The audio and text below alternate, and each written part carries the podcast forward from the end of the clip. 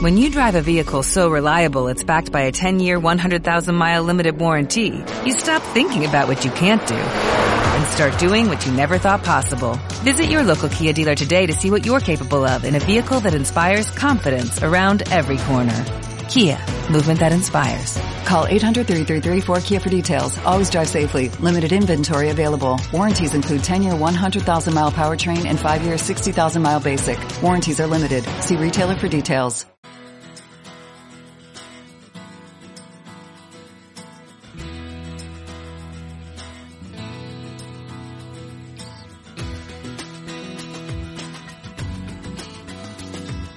Después del trabajo, After Work, con Eduardo Castillo, Capital Radio.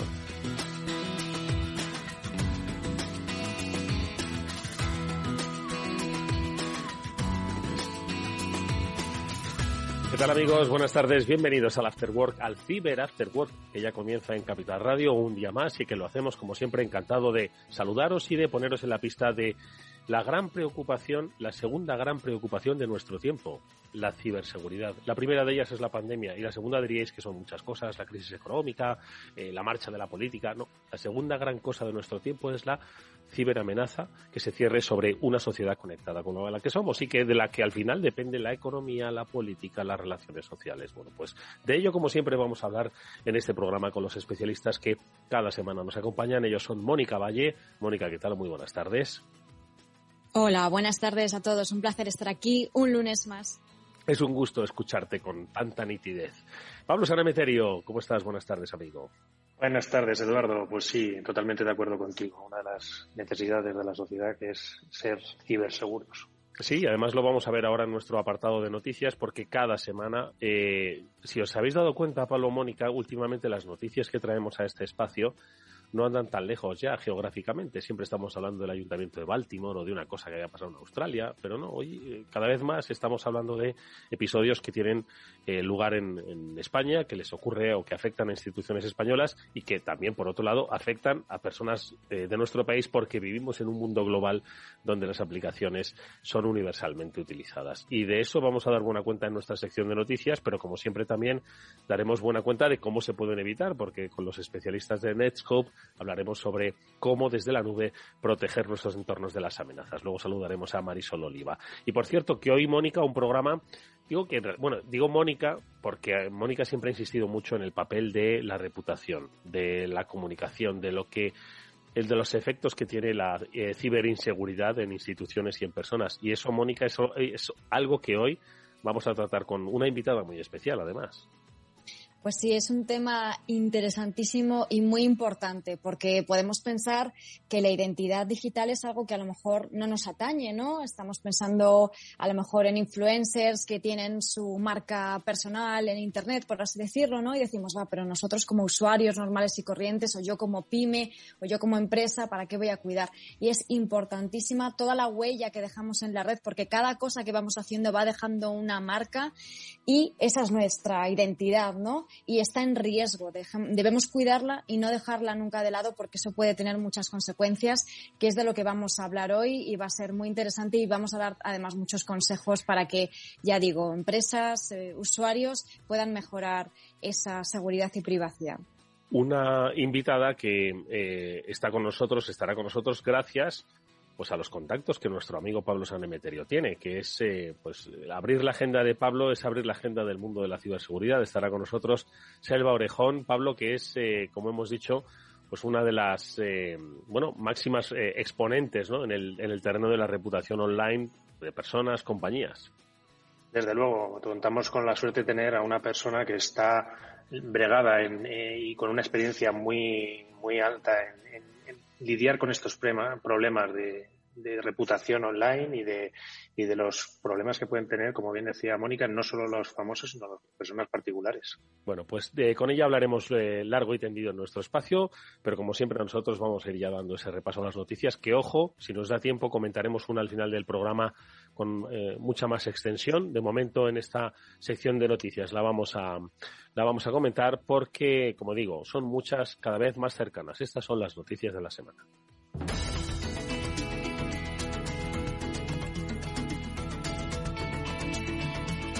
Y comenzamos, si queréis, por eh, una última hora, eh, casi última hora. La Universidad de Castilla-La Mancha sufre un ransomware, un ciberataque de ransomware, de secuestro de información, ransom y solicitud de rescate. Pablo, nos la has pasado hace eh, escasos minutos. ¿Qué es lo que ha ocurrido?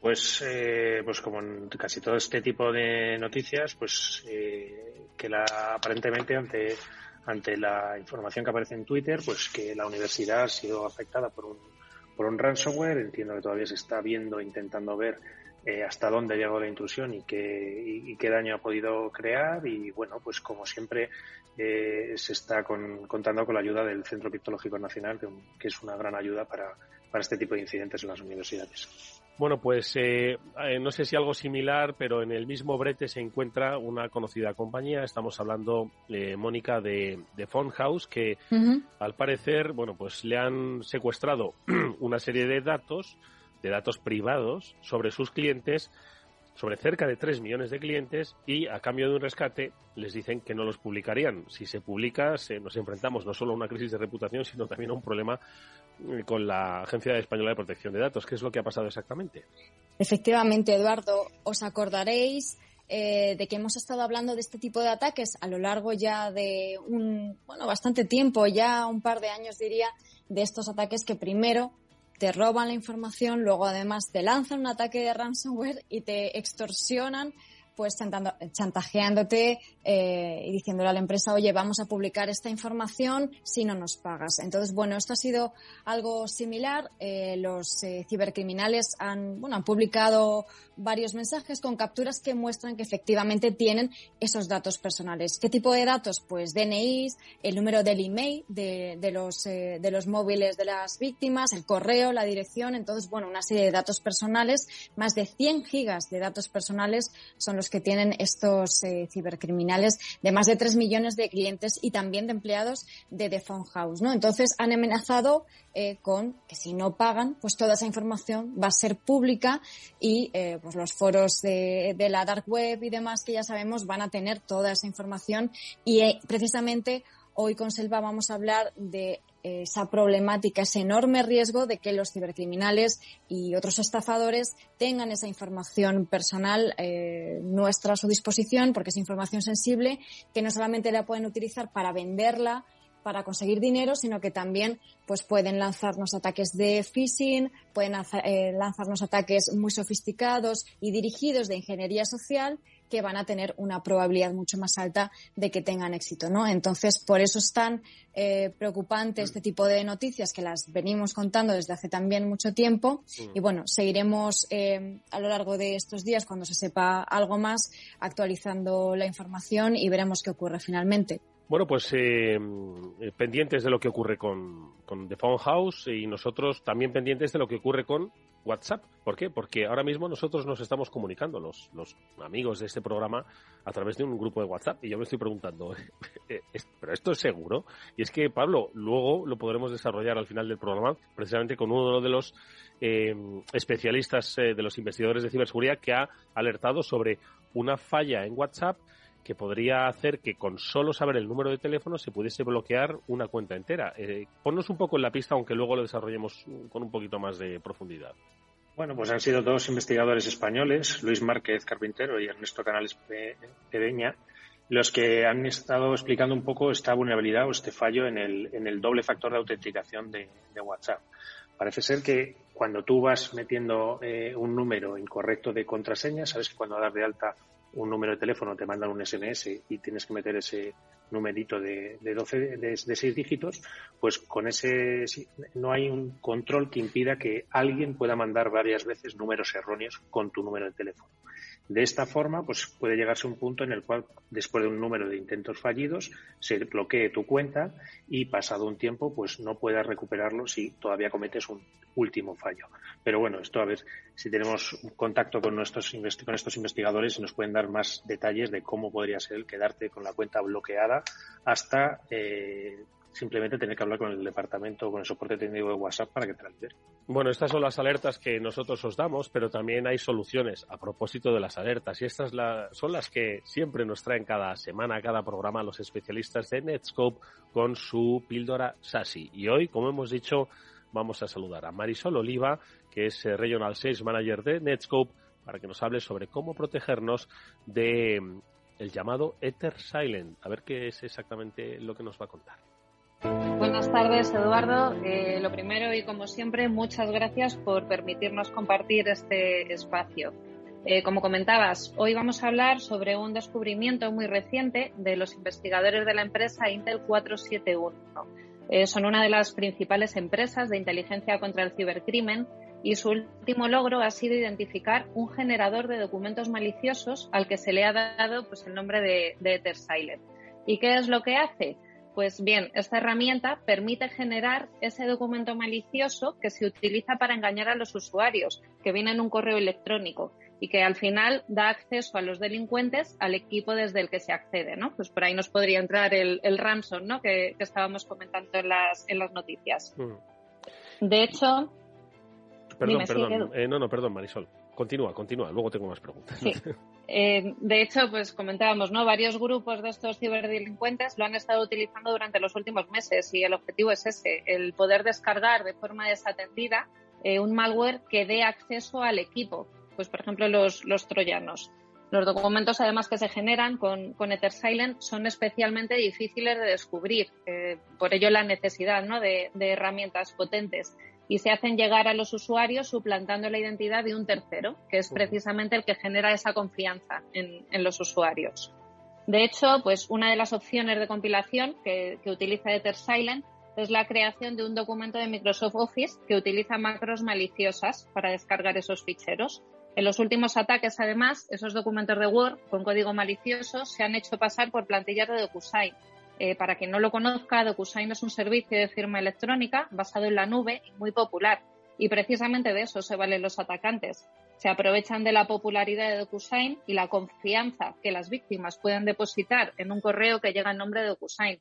Al final, pues imitar servicios populares en la nube y utilizar esos documentos maliciosos, como el creado por EtherSilent, para la entrega de ese malware son tácticas comunes utilizadas por los ciberdelincuentes.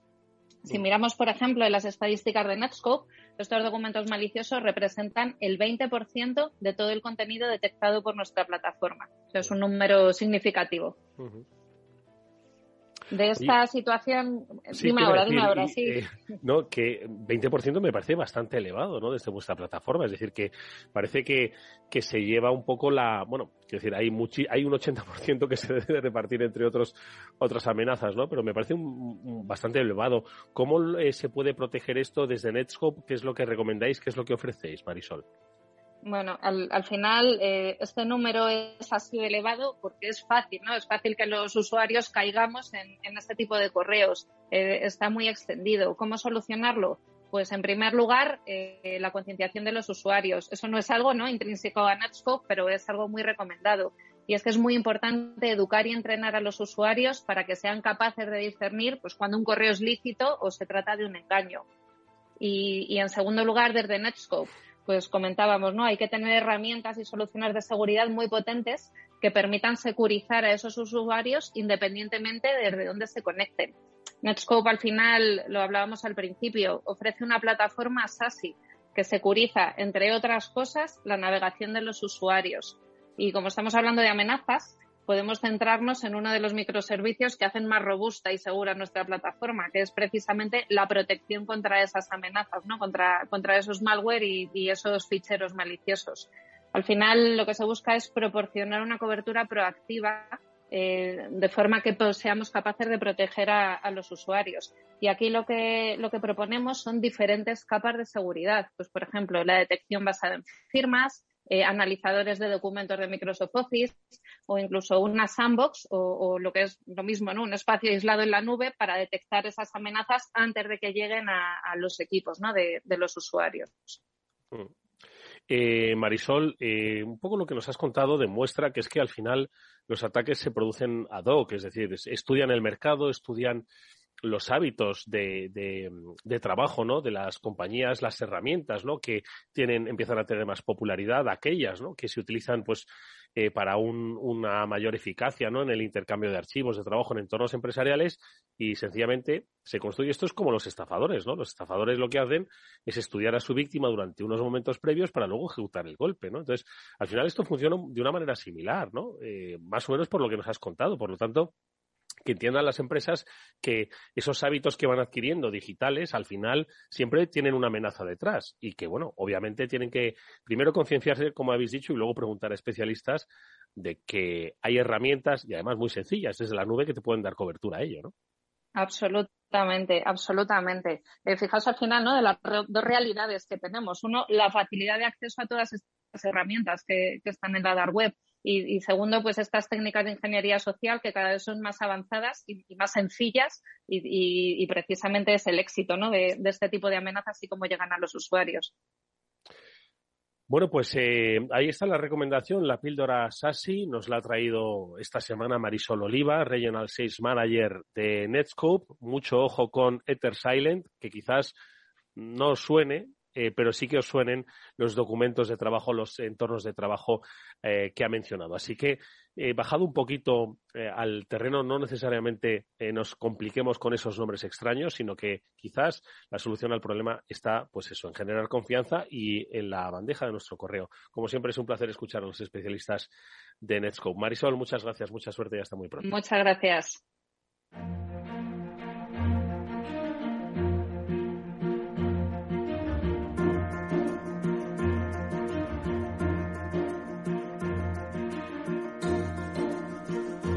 Seguimos ya en este programa. Enseguida vamos a saludar a nuestra invitada, Selva Orejón, eh, que como sabéis es especialista en reputación, en eh, reputación eh, derivada de lo que la red dice de nosotros. ¿no? Hemos insistido mucho y lo comentábamos al principio, que este es uno de los aspectos, bueno, pues cruciales, ¿no? No solo la protección de la que hemos hablado en ocasiones, sino el, la propia, eh, el propio efecto, ¿no? Que sobre los clientes, sobre los proveedores, sobre las propias instituciones con las que trabajas genera un ciberataque. Bueno, pues de eso vamos a hablar, como decimos, con nuestra invitada. Ella es directora ejecutiva de On Branding, ya está con nosotros. Saludamos a Selva Orejón. Selva, buenas tardes bienvenida.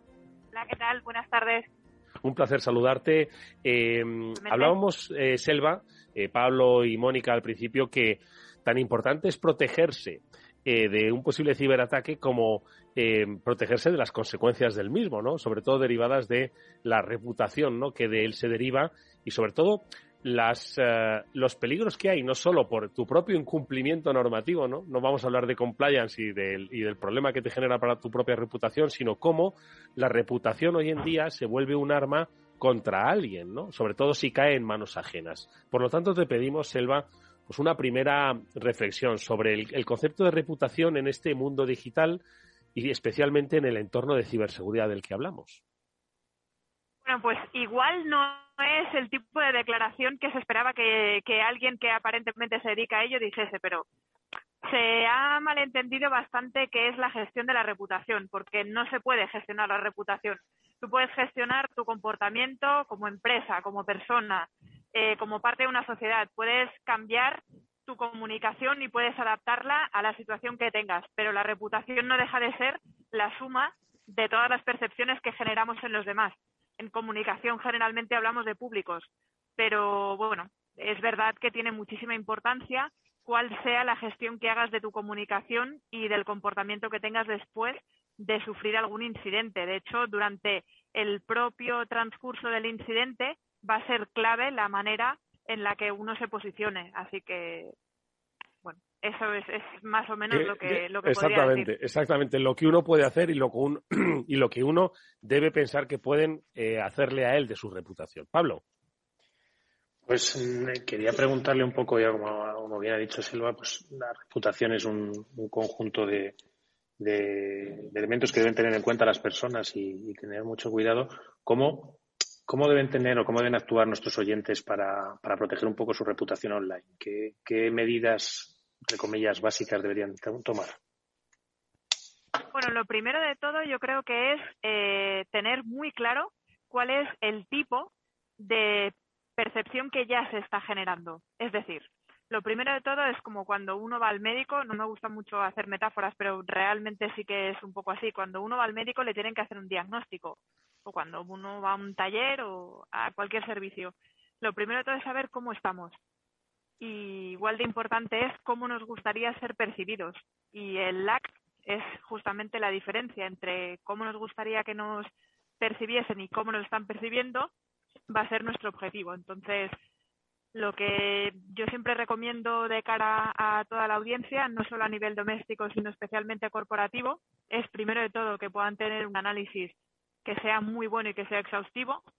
Lo siguiente sería marcarse objetivos y tener muy, muy, muy claro que en Internet, a pesar de que creamos que podemos eliminar el contenido, que lo podemos desposicionar, que lo podemos desindexar, hay muchas informaciones que van a quedar ahí para los restos, especialmente si son informaciones que forman parte de un leak, de una base de datos, que ya evidentemente no van a quedar en la Surface, sino que van a empezar a formar parte de la Dark Web y que no va a haber forma de poder salir de ahí nunca.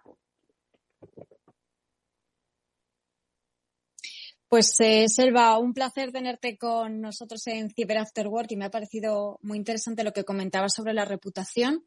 Y mm, si en cambio hablamos de, identidad, me gustaría saber si, opinas eh, de otra forma. Me explico, los usuarios de alguna forma infravaloramos, por decirlo de alguna manera, todo lo que publicamos en la red, ¿no? Lo estabas diciendo, que es muy complicado eliminarlo una vez que se ha eh, publicado. Eh, no nos damos cuenta de que todo influye, ¿no?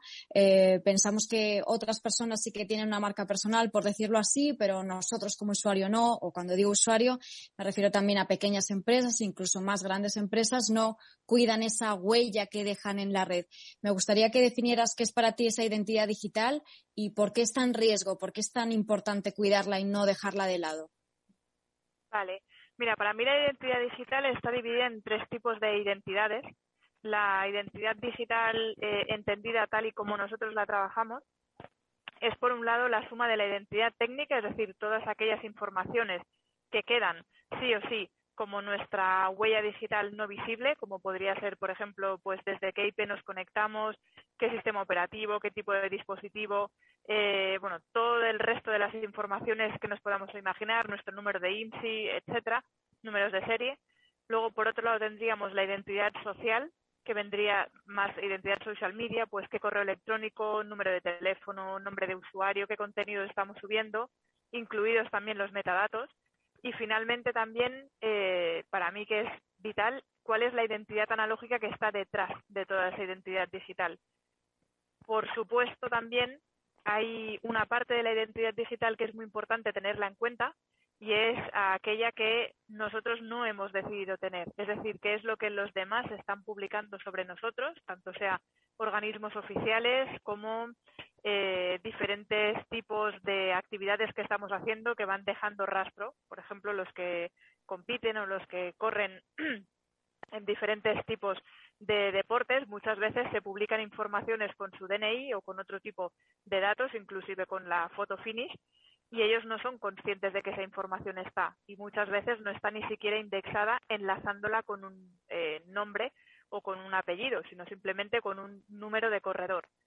Todas estas informaciones nosotros no decidimos que estén publicadas, tenemos todo el derecho del mundo a solicitar que esa identidad eh, digital quede lo más salvaguardada posible, pero muchas veces requiere de servicios profesionales para poder identificar todas aquellas informaciones de nosotros que no son deseadas eh, bueno pues para que para que estén en internet al alcance de los demás sin que lo hayamos escogido.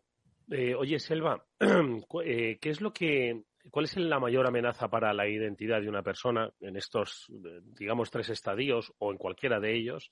¿Cuál es la mayor amenaza que hay ahora mismo? Eh, uno mismo, por aquello que es la incontinencia que a veces tiene la gente, que yo muchas veces me sorprendo, ¿no? De, esa incontinencia que tienen desde empresas o como particulares o representando, ¿no? A instituciones públicas, privadas. ¿Nosotros mismos somos la principal amenaza o, son amenazas externas, son amenazas automatizadas? ¿Dónde se encuentran estas principales amenazas a la identidad de uno? Pues para mí ahora están ya al 50%.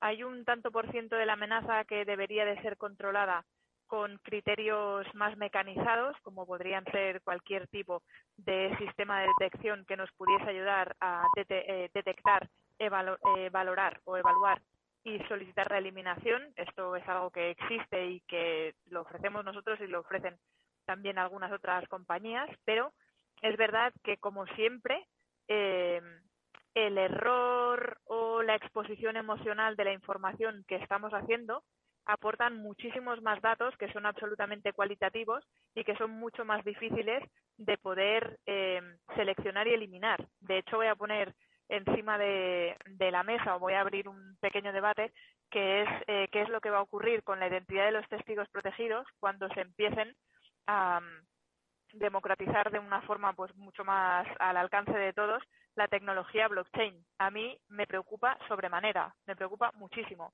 porque ya nos estamos encontrando con situaciones en las que ni se está escogiendo qué es lo que se publica sobre nosotros y en el caso en el que se escoge, eh, no podemos escoger en qué forma se está haciendo pública. Entonces, en este caso, eh, yo creo que la principal amenaza va a ser toda aquella tecnología que no seamos capaces de poder controlar de punto a punto. No digo que ahora sí que se haya conseguido. ¿eh? Y Selva, precisamente un poco por, ahondar un poco en este problema del, de blockchain y que lo entiendan un poco nuestros, nuestros oyentes, eh, ¿cuál es un poco más el riesgo? ¿La incapacidad de eliminar esos datos de la cadena de bloques? Y otra pregunta que te quería hacer un poco también relacionada con nuevas tecnologías. Esas fotos de corredores que, comentabas que publican a veces, ¿se podrían eh, juntar con reconocimientos faciales y que nos encontraran en fotos igual diferentes? Sí, completamente. Mira, a la segunda pregunta te digo que justamente hoy Casimiro eh, Nevado, que es, eh, forma parte de, Policía Nacional, ha hecho justamente una publicación que me ha parecido muy interesante, que esto es algo que, ya hace años eh, que se está haciendo, pero como ejemplo, eh, hace un año, un poquito más, estábamos en uno de los congresos principales de tecnología que se hace en Israel, en Tel Aviv, el Cybertech, y justo estábamos dando una ponencia y antes de entrar a la ponencia, eh, una de las empresas que hay, que no voy a decir el nombre, pero bueno, da igual, es bastante conocida, pues lo que estaba haciendo, bueno, igual sí que puedo decir el nombre, no sé, ¿lo puedo decir? No es, eh, no es problema, vale. Bueno, pues si no es problema, ¿por qué no? No, no es problema. Eh, pertenece a Caimera y las soluciones de Nivision lo que estaba haciendo era analizar cuáles eran las diferentes eh, caras que habían estado juntas durante los días anteriores al Congreso y durante el Congreso. De manera que tú podías tener, bueno, aparte de que tenían IMSS y CAPTCHAs que eran muy interesantes, eh, porque allí está legislado de forma diferente, pues por un lado tú podías tener eh, un match con algunas de las redes sociales en función de eh, las diferentes lecturas de faciales que se habían hecho de las personas que estaban dentro del propio Congreso. Entonces eso en sí ya es, ya es algo muy interesante. Y luego, por otro lado, eh, para la primera pregunta, pues yo creo que lo más eh, complicado a día de hoy va a ser el poder detectarlo, sin lugar a duda. Porque a día de hoy sí que podemos hacer búsquedas pues por imágenes, pues las podemos hacer por keywords, la podemos a, tratar de hacer por, aquellos elementos con los que a día de hoy lo reconocemos, pero una vez esté todo dividido por paquetes, a mí no se me ocurre la manera sencilla de poder deshacer la identidad digital de alguien que tiene que estar protegido. Se me antoja bastante, bastante complicado, la verdad. Oye, Selva, y en función de esto que dices, eh, lo que has comentado de esta experiencia en Israel, eh, que entiendo que esta empresa lo hacía de manera eh, decir, autorizada, autorizada claro, no, estaba cometiendo ninguna estaba demostrando de lo que es capaz de hacer, de lo que se puede hacer, ¿no? Eh, por cierto, que un saludo para Casemiro, no sé si nos estará escuchando, vino aquí. Eh, y le agradecimos mucho su visita con otros compañeros del Cuerpo Nacional de Policía. Bueno, pues pregunta, eh, ¿el mayor riesgo dónde estaría ahora mismo? ¿En el mundo de la desinformación? En el mundo de las fake news o en el mundo del robo de identidad, de la suplantación de identidad, porque, en fin, identificar las caras, que sepan todo de ti. Los teléfonos pueden crear un otro yo tuyo, ¿no? Que haga, pues, otras cosas, ¿no? ¿Cuáles son los temores o desde un branding un poco dónde pensáis que puede estar la mayor amenaza para el individuo, para la sociedad, para las empresas? Pues a nivel de volumen, a nosotros nos llegan más o menos a la par no hay semana que no tengamos eh, que ayudar a alguna empresa o alguna persona. Esta mañana, por ejemplo, nos han tocado dos personas a quienes estábamos ayudando con una campaña de desprestigio que todo ha partido de una serie de informaciones que son absolutamente falsas, pero que han cobrado tanta credibilidad que ahora ya la memoria que se ha generado a nivel social ha sido que esa información es verídica. Eh, claro, esto no se podría hacer si no hubiese la suma de muchísimos perfiles que evidentemente son reales, pero también muchos otros que no son reales. Y esos perfiles no son perfiles sin imágenes o son perfiles sin contenido, para nada. Muchos de ellos son cuentas que han sido hackeadas y muchas otras son cuentas que han sido alimentadas con informaciones de cuentas a las cuales les están suplantando esa identidad digital. Así que es una mezcla de, de las diferentes formas de preocupación que tenías que tenías ahora mismo como, como propuesta. Y Selva, ¿podemos hacer algo como usuarios o como pequeñas empresas para prevenir problemas eh, referidos a nuestra identidad o reputación online dentro de, lo posible, ¿no? Porque al final, por ejemplo, pues los tiempos importan. Cuanto antes puedas actuar frente a ello, por ejemplo, pues mejor o cuanto antes te enteres de que está ocurriendo algo así. Eh, por ejemplo, hay una técnica que, me enseñaron hace años que es muy básica, no muy sencilla, eh, que es pues ponerte, ponerte alertas de Google, por ejemplo, con tu nombre, con nombres de familiares, etcétera, que te avisen cuando se publique algo sobre ti o con tu DNI, etcétera, ¿Qué opinas de esto? ¿Es útil o no sirve para mucho? ¿Qué precauciones o buenos hábitos podemos tener para proteger nuestras identidades en la red? Pues mira, eso sería lo, mínimo que deberíamos de tener todos, que es un conocimiento de qué es lo que se está publicando a día de hoy sobre estos tres tipos de identidades que, que, hacíamos referencia antes. Sobre todo la identidad analógica, por supuesto, nombre completo y apellidos. En el orden inverso también hacer las búsquedas, apellidos y nombres. DNI separado por puntos, sin puntos, con guiones, con espacios. Muy importante también números de seguridad social, matrículas de los diferentes vehículos que tengamos, domicilio, eh, todo aquello que nos pueda relacionar y que pueda poner en peligro nuestra seguridad física. Eso para mí es, es imprescindible. Por supuesto también el de nuestros familiares, porque muchas veces puede ser que nosotros nos dediquemos a alguna materia que nos haga tener las defensas un poco más altas o más levantadas, pero a lo mejor nuestros familiares no, y nos pueden poner en riesgo ellos sin quererlo. Em, yo creo que estaría bastante bien que si los usuarios nunca han tenido la posibilidad de poder hacerse una de las formas, puede ser alertas de Google, pero luego hay otros servicios eh, que lo que nos hace es monitorizar muchas de nuestras informaciones y eso estaría muy bien que se pudiesen dar de alta en aplicaciones tipo Mention o Batsumo o cualquiera de estas que son así comerciales y bastante económicas.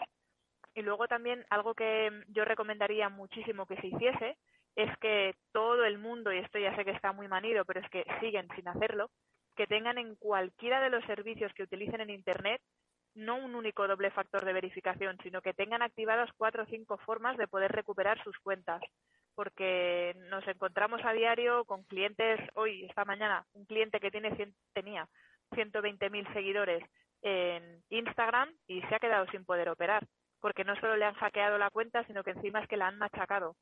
Con lo cual, eh, bueno, para poder identificar cuál era la nueva cuenta ha sido un drama y cuando ya la hemos identificado, pues se habían cargado todo el contenido que había de la cuenta, porque solo les interesaba el volumen eh, inmediato de seguidores. Así que algo tan tan sencillo como proteger las cuentas, sí o sí lo deberíamos hacer para proteger nuestra propia identidad. De todas formas, Selva, eh, las empresas también entiendo que tienen un alto grado de responsabilidad eh, cada vez que nos están pidiendo los datos, ¿no? Y yo me da un poco la sensación, yo no sé si lo habéis percibido, si la gente lo percibe así, de que ya para cualquier cosa, pues registrarte para hacer una compra online o para cualquier tema vinculado o incluso para sacar unas entradas gratuitas, ¿no? A través de los sistemas que hay, ¿no? Pues de, de, de, los eventos, etcétera, etcétera. Te están pidiendo ya cada vez más datos, ¿no? Te están pidiendo ya tu teléfono y además ponen el asterisco de obligatorio, ¿no? Dice, no, es que esto es obligatorio. Antes era obligatorio el primer apellido, pero no el segundo. Ahora si es el segundo, el tercero, el cuarto, ¿no? Entonces, estamos un poco, están un poco las empresas abusando, ¿no? De esta recopilación de datos que al final pues oye, si uno quiere acceder a un servicio, pues es que si no rellenas todos los, los asteriscos no te van a dejar registrarte. Entonces, estamos un poco sufriendo un abuso los ciudadanos. Pues mira, yo soy bastante activista, a pesar de que vivo de las plataformas sociales, pero tengo una cruzada bastante seria con las plataformas sociales grandes. Lo primero de todo es porque cuando tienes una incidencia, pues siempre digo que han sido muy buenos monetizando nuestros datos, pero son malísimos dándonos una respuesta inmediata a un servicio que algunas veces depende la seguridad y, la vida de los demás. Entonces, me parece que hay una desigualdad brutal entre ciudadanos y plataformas sociales no están asumiendo las responsabilidades que, deberían en muchos casos, ni siquiera muchas veces desde el punto de vista legal, todavía ha quedado ahí la cosa como por resolver. Y luego, por otro lado, yo animaría a que la gente mintiese si pudiese dentro de la legalidad y, por ejemplo, pues utilizase eh, no un único teléfono móvil ni un único correo electrónico.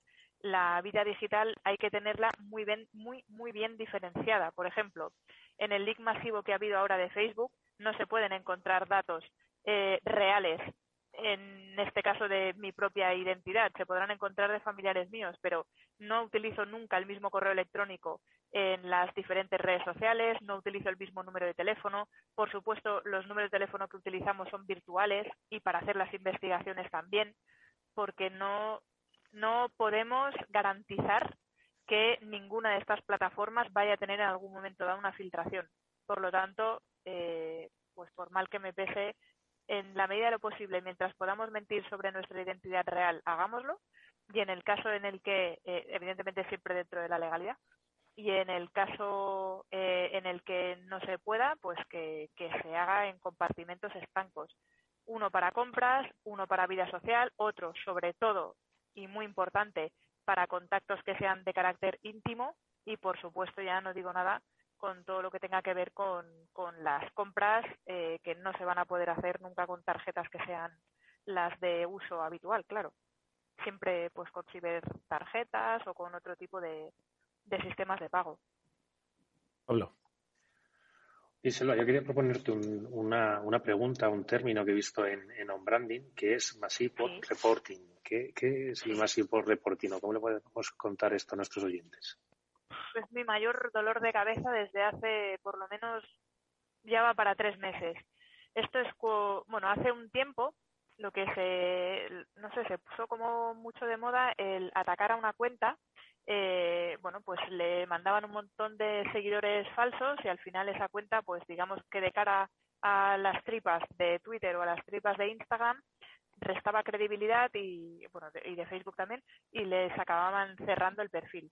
Pero ahora lo que está haciendo es reportar la cuenta, pero con una capacidad de uso de inteligencia artificial tal que ya se ha convertido entre la guerra entre la inteligencia artificial que se está utilizando desde el bando de la ciberdelincuencia y eh, ciberinteligencia, ay, perdón, ciberinteligencia, inteligencia artificial desde el ámbito de las plataformas sociales.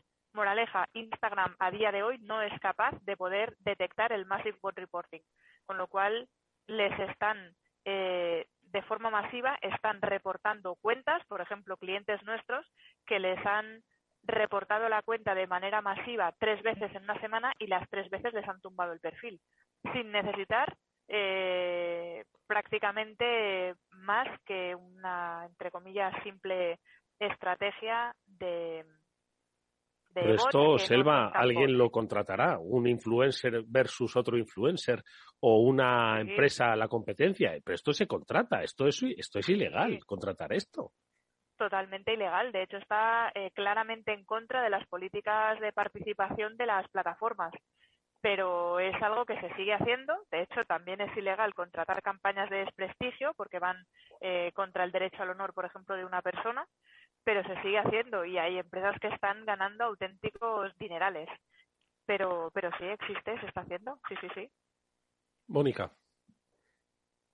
Y esto que nos estabas contando, Selva, ¿para qué se utilizan estos bots? Además de, bueno, para intentar a lo mejor una competencia desleal contra una empresa o una lucha interna, ¿para qué puede querer un ciberdelincuente hacer esto? ¿Va a ganar algo de dinero con ello, por ejemplo?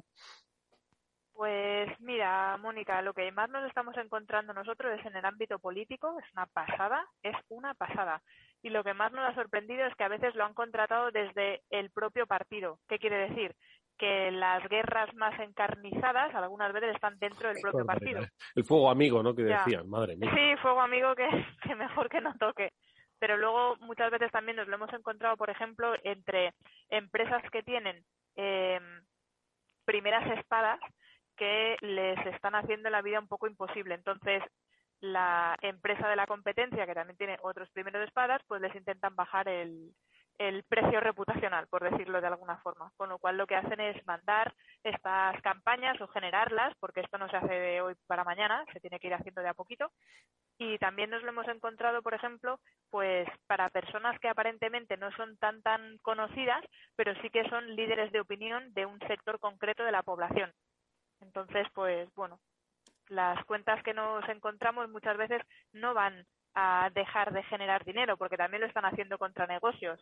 Que la mayor, hoy, esta mañana, otra de las reuniones que hemos tenido, una empresa que tiene 60.000 seguidores, que a ver, no es tanto, pero jolín, oye, para ser una pyme no está mal. Y, y la mayor parte de su negocio está en Internet. Bueno, pues su objetivo era blindarse lo máximo posible, porque si todo su negocio está en Instagram, si tiene la mala suerte que otra empresa competidora contrata uno de estos servicios, pues les dejan sin su canal de venta. Eh, Selva, pues eh, te iba a pedir nada, eh, una última cosa y es aunque nos has dado muy buenos consejos a lo largo de, este programa, sí que te pediría que nos hicieses un pequeño resumen o por lo menos unos primeros pasos para empezar a ser un poco más cuidadosos con nuestra identidad en Internet, tanto si somos personas físicas como si somos personas jurídicas, como somos empresas. A ver, ¿por dónde empezamos? Digo, a revisar todo lo que ya no hemos hecho, porque igual está pasando. ¿Sabes, no? Sí. Lo primero de todo es eh, echar la vista atrás y tratar de tener lo que nosotros llamamos un mapa de activos todas las diferentes dominios y subdominios, páginas, subpáginas, usuarios, usuarios que se han utilizado para alguna campaña en concreto y que se han dejado de utilizar, mapear toda la red para poder encontrar todos aquellos contenidos que luego tendremos que evaluar si nos interesa o no que sigan publicados.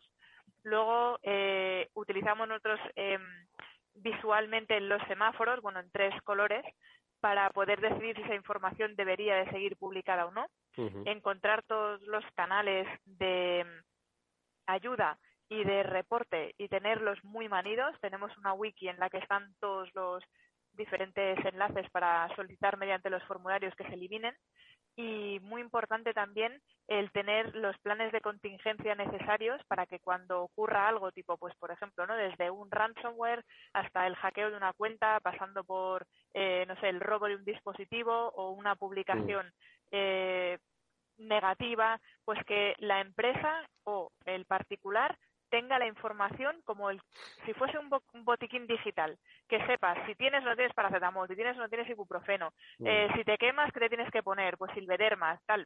Pues eso lo tenemos que tener súper a mano muy, muy, muy a mano y que nosotros dominemos la tecnología y no al revés. Hecho. Pues mira, eh, Selva, cuando terminemos de hacer un repaso de todo lo que hemos puesto en nuestra vida digital, te invitamos otra vez para que empecemos desde cero a crear una nueva identidad.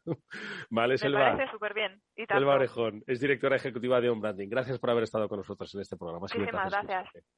Buenas tardes. Adiós.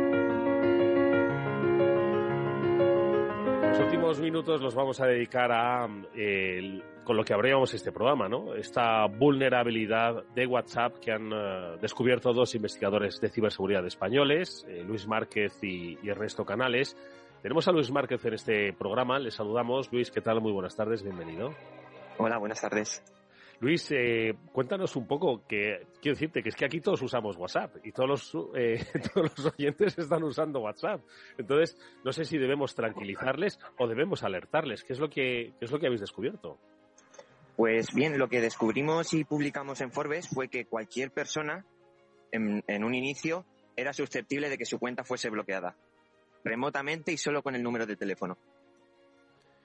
Pero eh, precisamente estábamos hablando antes con Selva Orejón de que nuestros datos están todos por la red bailando de aquí para allá, entre otros nuestro teléfono móvil. Esto significa que nuestro número de teléfono cae en manos de un ciberdelincuente, sería capaz de bloquearnos el teléfono a través de WhatsApp. ¿Cómo funcionaría exactamente este, esta amenaza, Luis? Sí, bien, eh, consta de, dos pasos.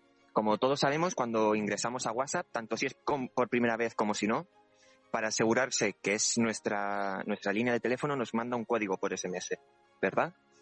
Ese código lo debemos introducir en la aplicación. Lo que pasa menos veces es que cuando nos equivocamos, WhatsApp nos permite hasta ocho intentos.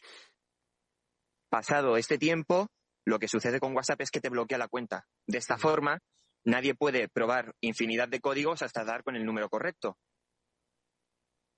Cuando nos bloquea la cuenta, nos la bloquea a, mí, que estoy haciendo las pruebas para intentar entrar, y a cualquier persona con cualquier dispositivo, es decir, desde cualquier dispositivo. Podría tener cierto, cierto sentido, sobre todo si para que un ciberatacante no tenga infinidad de dispositivos y pueda probar infinidad de códigos. Bien, pues con tu cuenta bloqueada, a ti en principio te darían medianamente igual porque estás dentro de la sesión de WhatsApp. Viene la segunda parte, que es sacarte de esa sesión. Y es que WhatsApp, eh, para notificarle de que hemos perdido el móvil, basta con mandar un correo electrónico. Un correo electrónico que WhatsApp automatiza, es decir, no lo ve ninguna persona, y puesto que no disponemos el móvil para verificar nuestra, identidad, WhatsApp le da cierta eh, veracidad de antemano. Es decir, sin preguntar a nadie, cuando nosotros mandamos este correo electrónico haciéndonos pasar por la víctima, le tiran de la sesión de WhatsApp. Hola Luis, oye, muchas gracias por, conectarte al, programa y la verdad es que estoy bastante sorprendido con, esta vulnerabilidad que, bueno, pues simplemente que cualquier persona pueda llegar y desconectarte de, WhatsApp, incluso bloquearte por un tiempo, tiempo largo, la verdad es que es una vulnerabilidad bastante grave y que, entiendo que en algún punto corregirán. Y mi pregunta va un poco más encaminada. ¿Tú crees que alguien con, con una mentalidad un poquito más retorcida se le podría ocurrir automatizar esto y empezar a bloquear un montón de números de, de teléfono?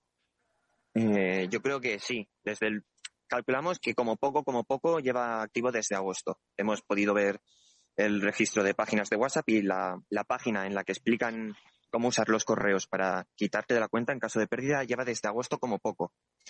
Eh, nosotros creemos que sí. Y antes de la publicación de, Forbes, antes de que SAC se pusiese directamente en contacto con los empleados de WhatsApp, eh, para empezar, para empezar, podíamos realizar esto con el mismo número de teléfono tantas veces como quisiéramos, indefinidamente, teniendo en cuenta que a partir de la tercera vez la cuenta queda bloqueada para siempre. Es decir, si hacemos lo de las 12 horas hasta tres veces, esto queda bloqueada para siempre.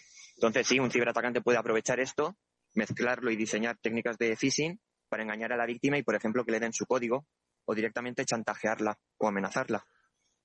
Oye, Luis, ¿y, entonces qué tenemos que hacer? Es decir, porque hay cientos de millones de usuarios de WhatsApp, ¿qué es lo que debemos hacer nosotros para evitar que esto nos ocurra? ¿Podemos hacer algo? Sí, a día de hoy WhatsApp lo ha enmendado y si activamos la, autentificación en dos pasos que dispone la aplicación, en un momento dado nos va a pedir un correo electrónico. Ahora, gracias a, que ZAC lo hiciese público y saliese en Forbes y en un montón de medios, Em, ahora utiliza este correo electrónico para asegurarse que es nuestra identidad. Es decir, ya no va a hacer caso a cualquier origen del correo electrónico, solo aquel que aparezca en la verificación de en dos pasos que hemos activado. Oye Luis, te lo tengo que preguntar. Esto eh, es que muchas veces lo hemos comentado aquí, ¿no? Esto da igual que tú tengas un teléfono Android, da igual que tú tengas un teléfono de, eh, del sistema operativo de Apple, de iOS. Esto ocurre en WhatsApp, estés donde estés. Sí, efectivamente. Eh, el potencial problema de esto es que afecta a todos, a sus 2.000 millones de usuarios, son afectados. Y lo que comentábamos en un inicio, tanto si tenías la, la, verificación en dos pasos como si no, también eras una potencial víctima. Bueno, pues ahí tenemos cómo la ciencia de ciberseguridad española eh, es capaz de resolver problemas que afectan, como hemos dicho, a los grandes gigantes, como es el caso de WhatsApp. Luis Márquez eh, ha sido, junto con Ernesto Canales, eh, uno de los investigadores que han descubierto esta falla de seguridad y que ya, como nos ha explicado, han corregido, pero que, ojo, al final Mm, la seguridad eh, al 100%, como siempre dicen Pablo Sanemeterio y Mónica Valle, no existe. Pero bueno, para acercarnos a ese 100% están los especialistas como Luis. Os agradecemos mucho eh, este trabajo, Luis, que hayas estado con nosotros estos minutos. Mucha suerte y ¿qué te voy a decir? Pues que sigas buscando brechas, que es, eh, que es lo que nos va a salvar a todos. Hasta muy pronto y gracias. Muchas gracias. Vamos.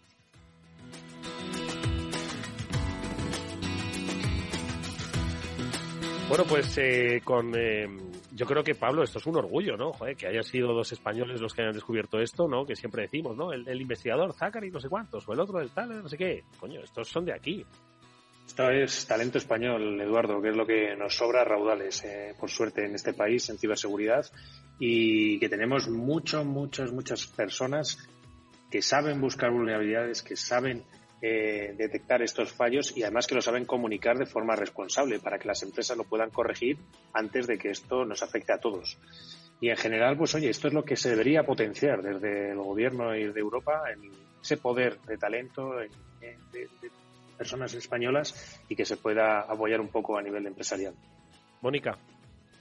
Bueno, que se lo digan a Pablo, Pablo Senameterio. Tenemos aquí a un pedazo de ejemplo de investigador que ya publicó, bueno, con, con Jaime Sánchez, eh, cómo descubrieron efectivamente también otro fallito de WhatsApp que no era precisamente pequeño, que era bastante, bastante grande y estuvieron ahí contándolo por todo el mundo. Así que tenemos aquí a uno de los mejores, Eduardo. Sin lugar a dudas, forma parte de este Cyber After Work que, por cierto, volverá la semana que viene con programa especial.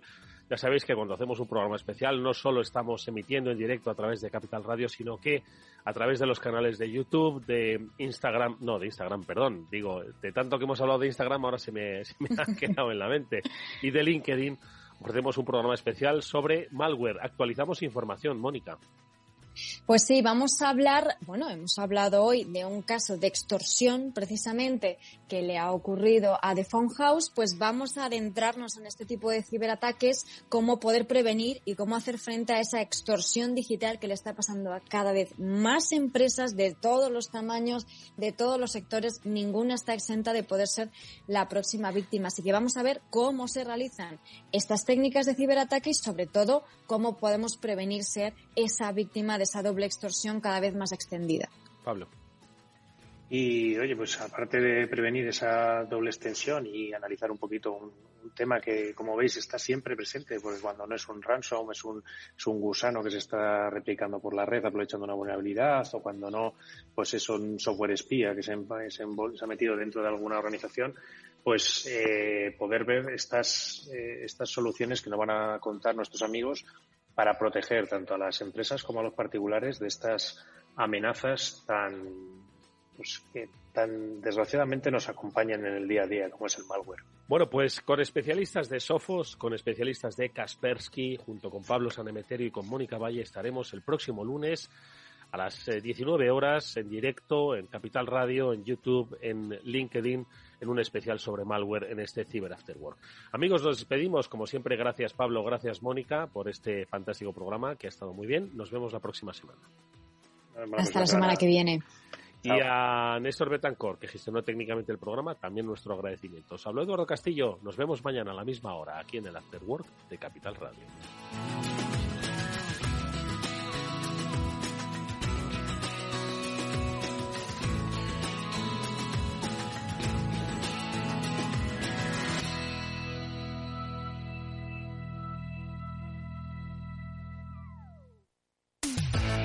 Atención oyentes, noticia de alcance para inversores. XTB elimina las comisiones. Ahora con XTB puedes comprar y vender acciones y ETFs con cero comisiones. Has oído bien, cero comisiones hasta 100.000 euros al mes. Entra en xtb.es y abre tu cuenta en menos de 15 minutos. El proceso es 100% online y podrás comprar o vender cualquier acción por cero comisiones. xtb.es. Riesgo 6 de 6. Este número es indicativo del riesgo del producto siendo uno indicativo de menor riesgo y 6 del mayor riesgo. Tu radio en Madrid 105.7, Capital Radio. Memorízalo en tu coche. Metro de Madrid te lleva de forma segura al trabajo, al gimnasio, al retiro. Un medio de transporte accesible y rápido que te acerca a los lugares y a las personas que más quieres. Ahora y siempre, utiliza el transporte público. Ahora y siempre, muévete en Metro. Metro de Madrid, Comunidad de Madrid. En forma de U, como una V. W. Una L, signo de Nike. Sopa de letras. ¿Cómo será la recuperación tras la pandemia? ¿Qué escenario dibujan los principales expertos de la economía española? La evolución global de la curva de la propagación de la pandemia es preocupante. Es preocupante. Los posibles escenarios económicos en Capital Radio.